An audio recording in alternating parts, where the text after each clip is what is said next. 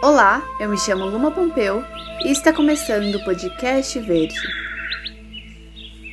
Um podcast que tem como objetivo conscientizar através da informação ambiental. Episódio número 4: Ecoativismo.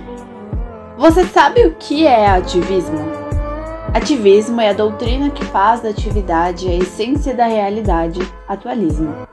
É a doutrina que admite algum tipo de posição entre a ação e os domínios diversos do conhecimento, e que dá primazia à ação, primazia que comporta diferentes graus e definições.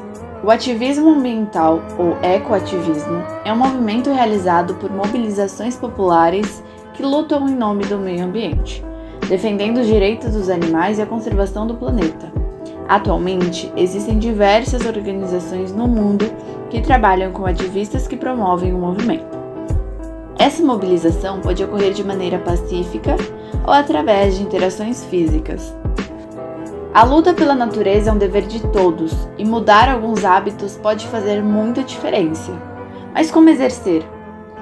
1. Um, tenha informação. Já dizia Steve Jobs: informação é poder.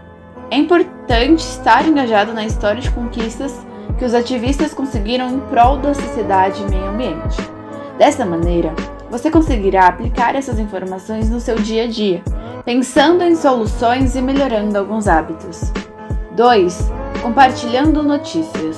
Na era digital, notícias verídicas são de extrema importância e necessidade, pois, a partir dela, você consegue força para encontrar melhores saídas.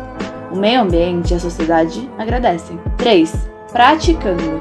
Além de se informar, é necessário sair da teoria para agregar valores aos seus princípios. Ou seja, de que adianta você se engajar na teoria e não se engajar na prática, que é primordial. Busque ser criativo. Procure por instituições que fazem parte desta causa. Mobilize recursos e apoie.